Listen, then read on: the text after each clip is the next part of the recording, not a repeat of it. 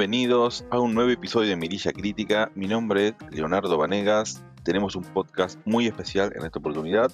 Vamos a estar hablando sobre la evolución de un género cinematográfico, puntualmente el terror. Muy versátil, el, el género fue cambiando a través del tiempo hasta llegar a lo que tenemos hoy en día. Es un género muy particular, el terror, como mencioné, cambió mucho, muchísimo a lo largo del tiempo.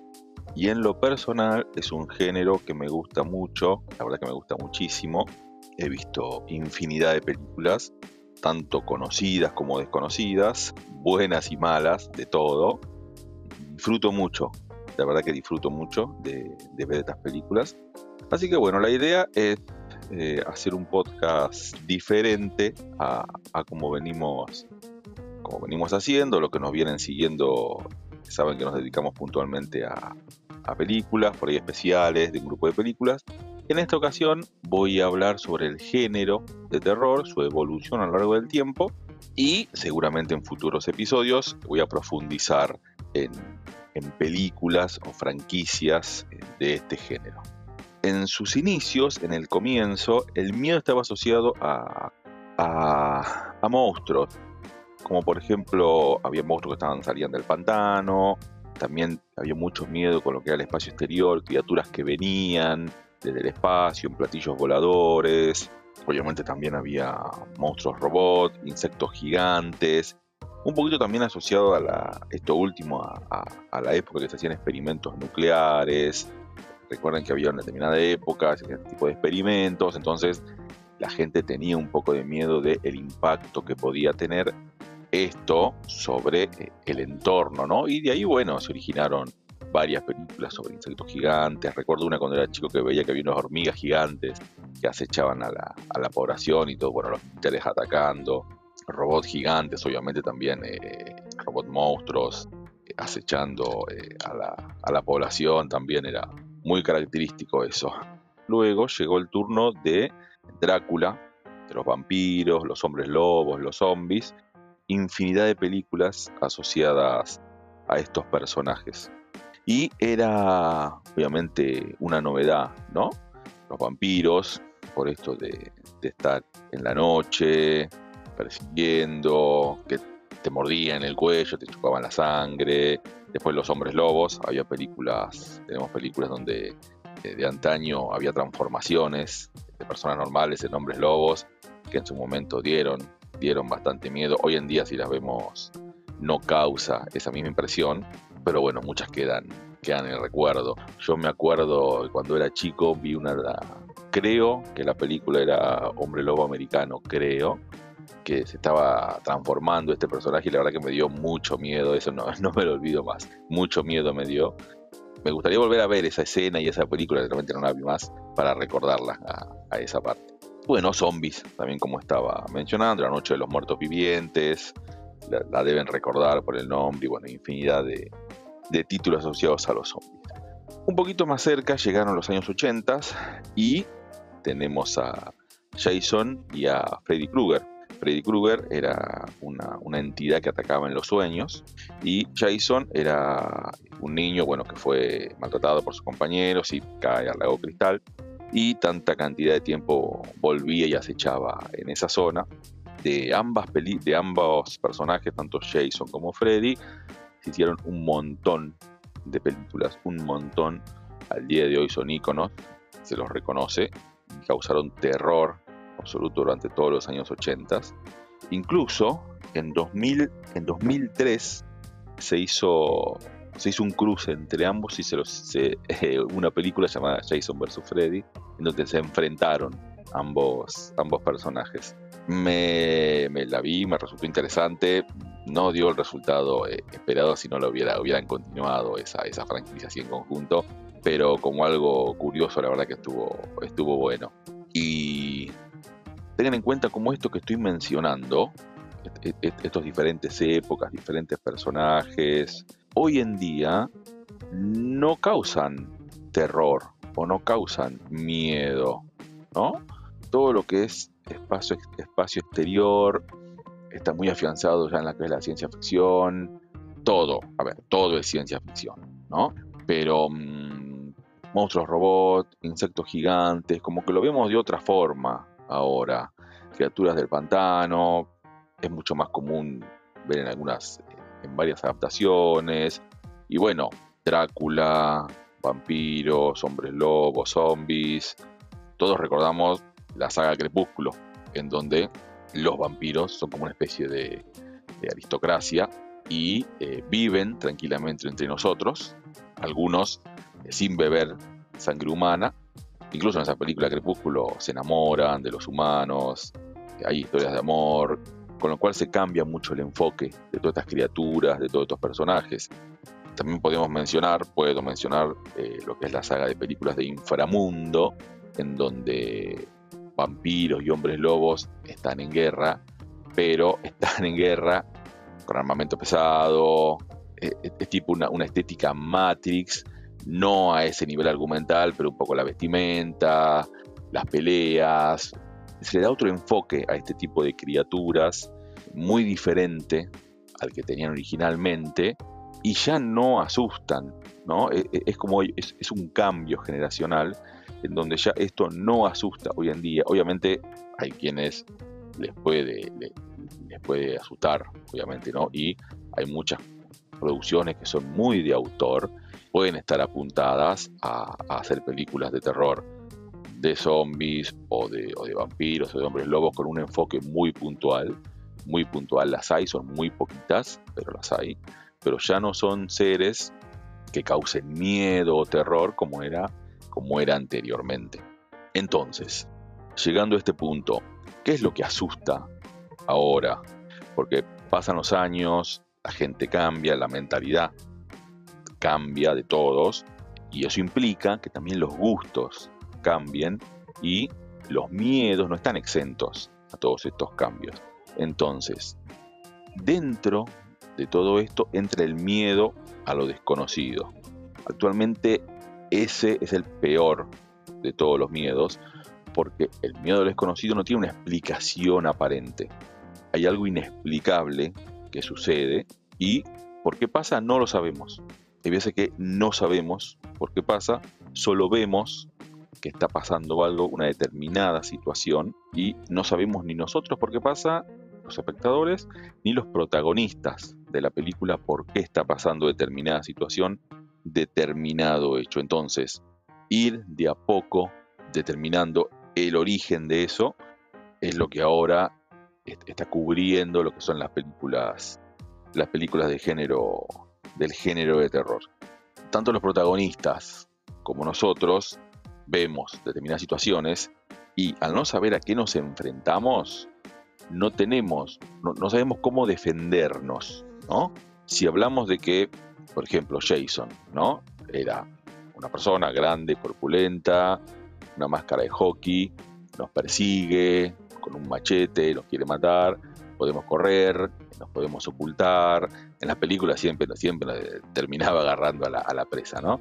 Pero sabemos que nos enfrentamos a alguien puntual, ¿no? En cambio, en, en esto del miedo a lo desconocido, no, no sabemos a qué nos enfrentamos. Y llegado el punto que podemos saber o determinarlo, seguimos sin poder defendernos, ¿no? A ver, la película pionera, por excelencia para mi gusto, que refleja el miedo más profundo a lo desconocido y a lo inexplicable, es El Exorcista.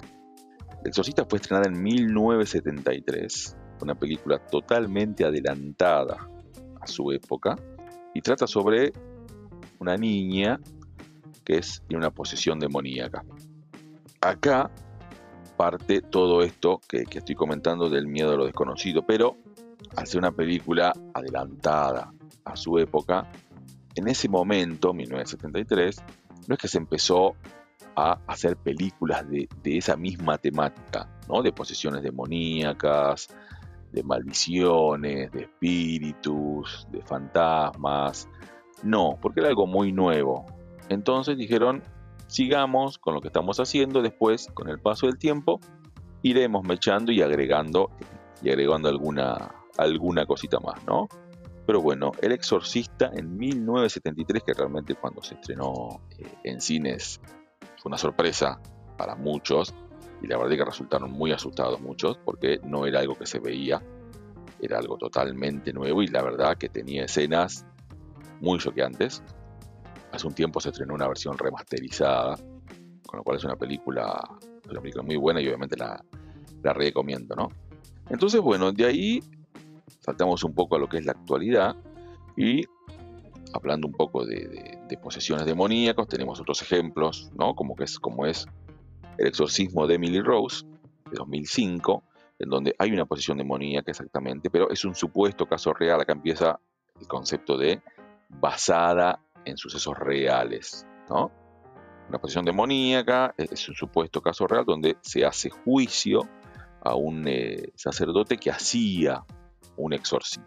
Después tenemos Voces de más, del Más Allá, también de 2005, en donde mm, a través de grabaciones eh, o interferencias en las comunicaciones se escuchaban voces del más allá, voces de espíritus.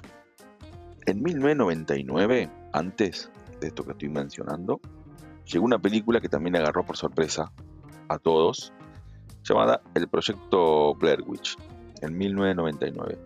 ¿De qué se trataba?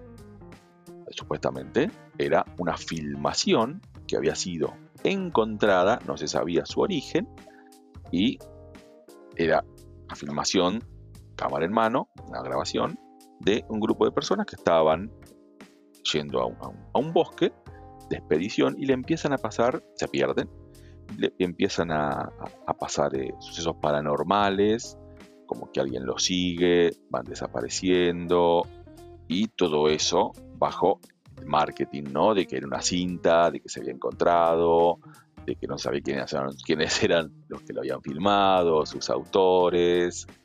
Entonces ahí entra dos cosas en juego acá. Obviamente sabemos que es marketing, ¿no? Más allá de que puede existir este tipo de cosas, de materiales así, pero obviamente fue marketing, después se lo descubre. Y entra el concepto de el miedo desconocido a inexplicable sumado a la grabación de alguien, o sea, la película grabada, grabada con cámara en mano, sin detalle, sin, sin, efectos, una grabación que podemos hacer cualquiera de nosotros, estamos filmando y de golpe pasa algo extraño, algo que no podemos explicar.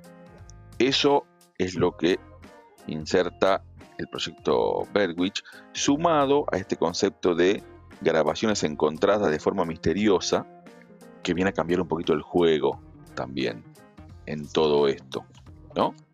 Por ejemplo, a ver, en 2007 se estrena Actividad Paranormal, hoy en día toda una franquicia, en donde se mantiene este concepto de, de grabaciones encontradas o grabaciones de cámara en mano, en donde una familia, una familia no, eh, una pareja, es acechada en su casa por alguna entidad o por espíritus.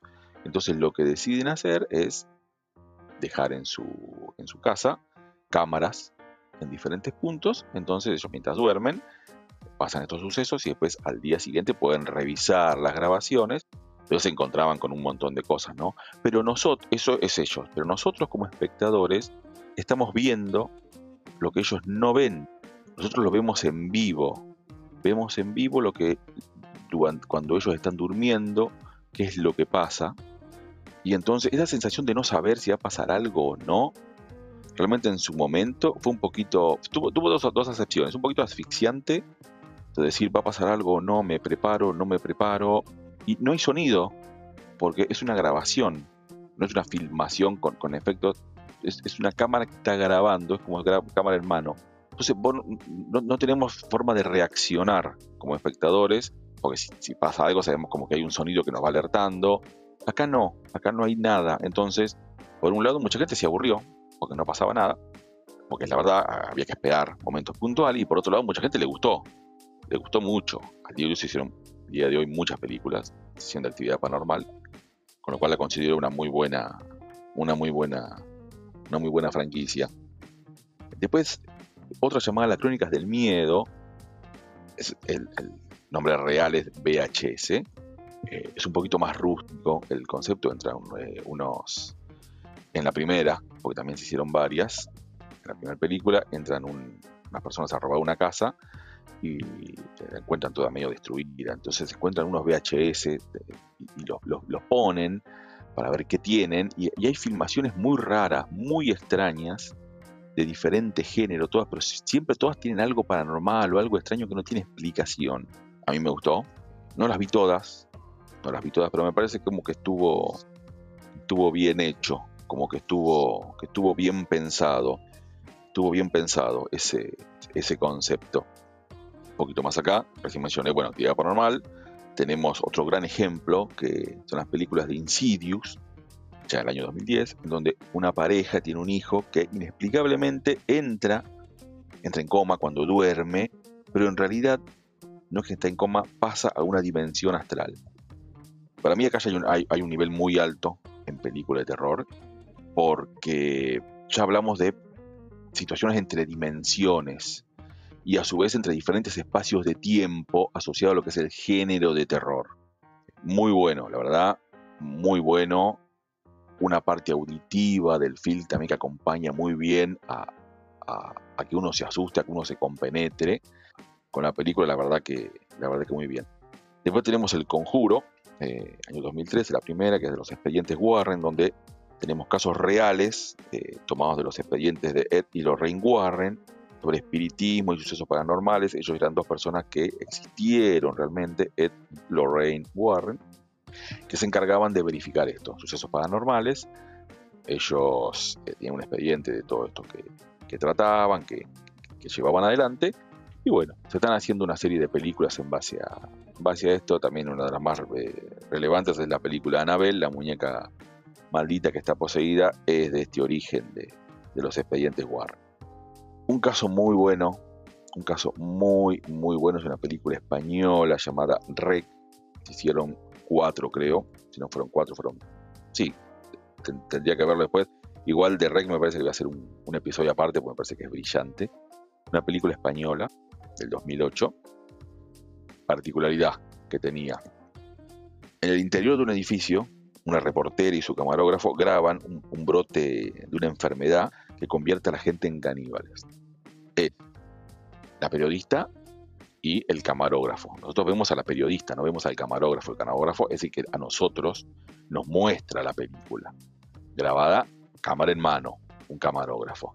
Van a la chica, esta periodista va a una estación, un reportaje en una estación de bomberos, llaman que hay una alerta, van a una casa, los bomberos ayudan un poco a ver lo que está pasando, pero de golpe ven como que hay una especie de epidemia, un brote de alguna enfermedad, dejan sitiado el lugar, el edificio, dejan sitiado el edificio, no se puede entrar, no se puede salir nadie y se empiezan a contagiar eh, mediante, son, son, los muerden de una enfermedad y son como caníbales, como una especie de zombies. Pero empieza a dar un giro la película a posesión demoníaca que para mí fue brillante brillante. Rec 1 y Rec 2 se tienen que ver juntas, dura cada uno, cada una creo que una hora y media, un poquito menos, van juntas de la mano. La 1 y la 2 son brillantes. La 3 deja un poquito que desear, no está tan buena como la 1 y la 2. Y la 4 tengo un recuerdo muy escaso, tendría que verla de nuevo, pero no me llamó mucho, mucho la atención. Pero la 1 y la 2 son brillantes. Después, dentro como de un, segundo marco dentro de lo que es el, tema este del terror, tenemos, bueno, lo hablábamos, la parte espiritual, el marco espiritual, existen películas que introducen el tema de las maldiciones dentro de la sociedad. No es lo mismo la parte de terror que la parte de las maldiciones. Generalmente, la diferencia es que en la parte de terror tenemos sucesos puntuales, entidades, en cambio, en, maldiciones es, ¿cómo explicarlo? A ver, eh, determinados sucesos que se dieron en determinada situación anterior causaron que en determinado lugar quedara como una especie de esencia del mal o esencia maldita y eso se convierte en una maldición con el paso del tiempo. Las películas japonesas, por excelencia, eh, nos muestran esto de manera brillante, la verdad. Y todo esto, este tema de las maldiciones dentro de la sociedad es algo muy creíble, dependiendo del enfoque que le dé cada director y que se le dé, que se le dé al film, ¿no? Y también depende de las creencias de cada uno. Todo esto que estoy hablando, que estoy mencionando, depende de lo que uno crea, ¿no? Yo siempre digo que para que una película nos guste, no importa el género, nos tenemos que creer lo que está pasando. Sabemos que es ficción, pero nos tenemos, para que nos guste, tenemos que creernos algo de lo que está pasando, no importa. Algo tenemos que creernos como para empatizar con los personajes, para ponernos contentos con los personajes, para sufrir con los personajes. Eso hace que la película nos guste. Si no, es una película que pasa sin pena ni gloria. Entonces todo este tema de, de las maldiciones, de los espíritus, de las posesiones, algo tenemos que creer como para que nos asuste, ¿no? Más allá de ser un divertimento, tenemos que tener cierta gusto por lo que estamos, por lo que estamos viendo. Un poquito en el tema de, las maldiciones, como para mencionar algunos, algunas eh, producciones relevantes, tenemos la película The Ring, La Llamada, muy conocida, del 2002, hoy en día franquicia también, en donde hay un video maldito que después que uno lo mira, recibe una llamada telefónica en donde una niña dice siete días y después de ese tiempo la persona que vio el video recibió la llamada muere. Tuvo mucho éxito, tuvo versión yankee, también versión japonesa. Y después tenemos una serie de películas de Takashi Shimizu, es un director de cine, guionista y productor japonés, que es, eh, es muy conocido por la franquicia de películas Yuon, El Grito, tiene varias, varias de, hay varias del Grito, incluso hay unas series. Y también algunas películas que no son tan conocidas, que tuve la suerte de verlas hace poquito, las voy a nombrar en orden, en orden de estreno, Aldea de los Aullidos, Aldea de los Suicidios y Aldea Siniestra. La verdad que estas tres películas las descubrí hace muy poco, fue una sorpresa, porque están conectadas las tres y las vi sin saber, sin conocer eso. Y la verdad que me llevé una, muy buena sorpresa. Me gustaría profundizar después en algún otro episodio sobre, sobre esto, pero las menciono porque la verdad, películas japonesas muy buenas y la verdad que ellos son muy especialistas en esto de, lo que es eh, las maldiciones, saben reflejarlo muy bien porque ellos mismos creen en eso. Si vos tenés gente que cree en eso, puede reflejar ese miedo o esas cosas de otra forma y te hace y hace que vos te lo creas también lo que vos estás viendo. Eso es muy importante. Bueno, esto es un poco, un poco lo, de lo que les quería hablar, cómo fue evolucionando el género de terror desde sus inicios hasta la actualidad. Espero que les haya gustado este podcast especial sobre el género de terror en próximos episodios, como dije, voy a tratar de profundizar en determinadas películas, en determinadas franquicias y hablar un poco más en detalle de estas. Si, hay alguna puntual que les interese también, bueno, estoy abierto. Eh, podría, podría llegar a verlas. Tengo, la verdad que tengo varias, varias para, para hablar en detalle. Vamos a tratar de hacerlo de a poco eh, para irme echando con los demás podcasts, con, todo lo demás que vamos teniendo.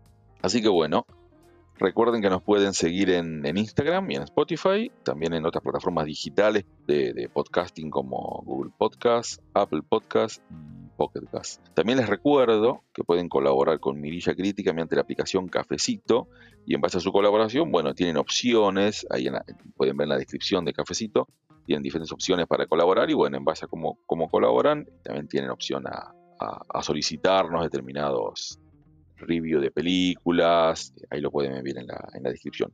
Mi nombre es Leonardo Vanegas, nos vemos en la próxima, hasta luego.